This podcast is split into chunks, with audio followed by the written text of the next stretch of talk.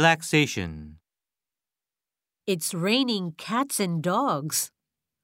Whenever it rains, it pours.